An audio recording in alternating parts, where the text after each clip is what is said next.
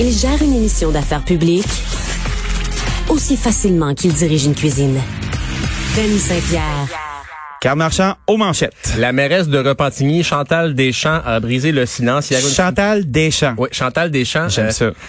Après la mort de Jean-René Junior Olivier, qui était abattu par des policiers du service de police de la ville de Repentigny. Comme mairesse, je m'engage à ce que ce soit l'affaire de tous, le racisme systémique, dit-elle. Euh, donc voilà, évidemment, de la tension qui est assez vive à Repentigny. Elle, elle a nommé le racisme systémique. Ben, écoute, la mairesse a notamment indiqué que sa ville luttait contre le profilage racial. Profilage racial. Oui. bon, euh, Entre autres. Voilà. Ils sont avait- bien connus pour ça, hein? C'est une spécialité locale, ben, ça a il, il y a plusieurs, euh, oui, le service de police de la ville de Repentigny a été critiqué à plusieurs reprises. Puis tu sais là, évidemment, il y a eu mort d'homme, c'est c'est grave là, euh, dans ce cas-là. Des accusations de profilage aussi qui, qui circulaient puis qui ont été euh, dénoncées notamment. On parlait de groupes de jeunes jeunes hommes noirs qui jouaient au basketball là, au printemps pendant la pandémie. Là. Un policier passe là, donne à peu près euh, 6 000 dollars de contravention, alors qu'il y a un groupe de jeunes blancs qui jouent pas loin. Eux, ils ont rien. Fait que c'est ce genre de choses-là qui J'espère que les, les, les, les petits gars ont été euh, ont été absolus. Ouais, ben là, c'est, tu peux contester la contravention, mais ça reste que, tu sais, c'est quand même des contraventions. Dans ce cas-là, C'est c'était du des, gossage. c'était des contraventions pour les, les restrictions euh, sanitaires, mais tout de même, tu sais, 6 000 piastres, c'était un groupe, là, on s'entend, mais, mais quand même. Quand même, ils jouent au basketball. euh, c'est ça. Fait que, bref, c'est ce genre de choses-là. Évidemment, là, ça a dégénéré, puis euh, là, il y a eu mort d'homme.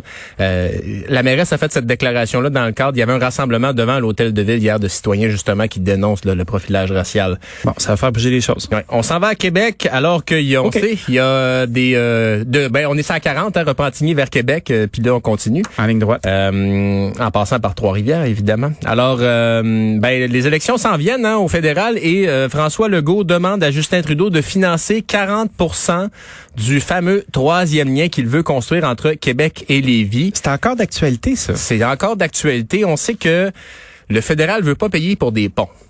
OK. Donc, le troisième lien, ce serait notamment un tunnel. Un tunnel, peu importe, le fédéral veut pas payer pour ça, veut payer juste pour du transport en commun. Alors, euh, le gouvernement du Québec demande un minimum de 2 milliards 400 millions de dollars, un projet qui est au moins de 6 à 7 milliards, mais on sait qu'il faut construire le plus gros tunnelier au monde pour faire ce tunnel. Mais on, dirait qu'on est dans une mauvaise blague. On fait ça pour combien de millions de populations qui vont prendre le tunnel? Juste pour le fun, là, on jase.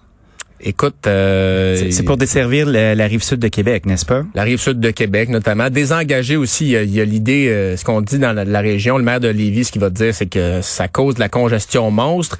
Puis le- le- la ligne qui est utilisée aussi, c'est de dire, ben ça va euh, permettre, ça va servir tout l'est du Québec. Ce à quoi on nous répond dans l'est du Québec, ben on a d'autres priorités. Si tu demandes au monde de la côte nord, ils vont plus vouloir un pont sur le Saguenay qu'un pont, euh, un autre pont euh, à, à Québec. Mais bon.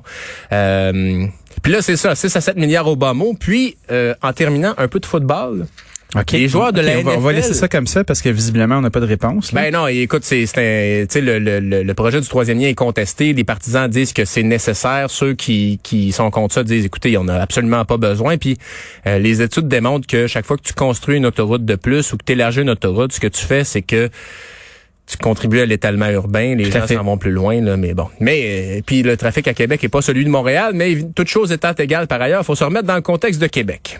Oui. Puis euh, football, les joueurs de la NFL sont ignorants selon Tom Brady. Comment se faire des amis avec euh, Ouais, ben, Carnegie? Tom, euh, Tom, d'après moi, il est capable d'être un, un peu indépendant. Ceci étant dit, je sais pas à quel point. Tu sais, il doit, doit être assez. euh, je sais pas s'il est euh, amical dans un vestiaire, mais qu'il a bref. son propre vestiaire. Ouais, c'est ça. Il, euh, il arrive en limousine, il a sa petit, son petit carte de golf individuel pour se rendre. Ah, c'est un convoyeur, c'est ça. Euh, eh bien, Tom Brady a lancé ça parce que euh, la valeur des équipes de la NFL a augmenté malgré la pandémie et le plafond salarial, lui, a baissé de 20% Alors, Tom Brady dit, écoutez, les joueurs de la NFL sont ignorants, euh, ils sont mieux de se réveiller, de réveiller l'association des joueurs euh, parce que le plafond est passé de 198 millions à 182 millions. Ce qui fait que les équipes donc ont moins d'argent à donner aux joueurs, mais leur valeur a augmenté. Fait que Tom Brady euh, veut sa part. Bon, OK, Tom, on t'entend. On t'entend, Tom. Merci.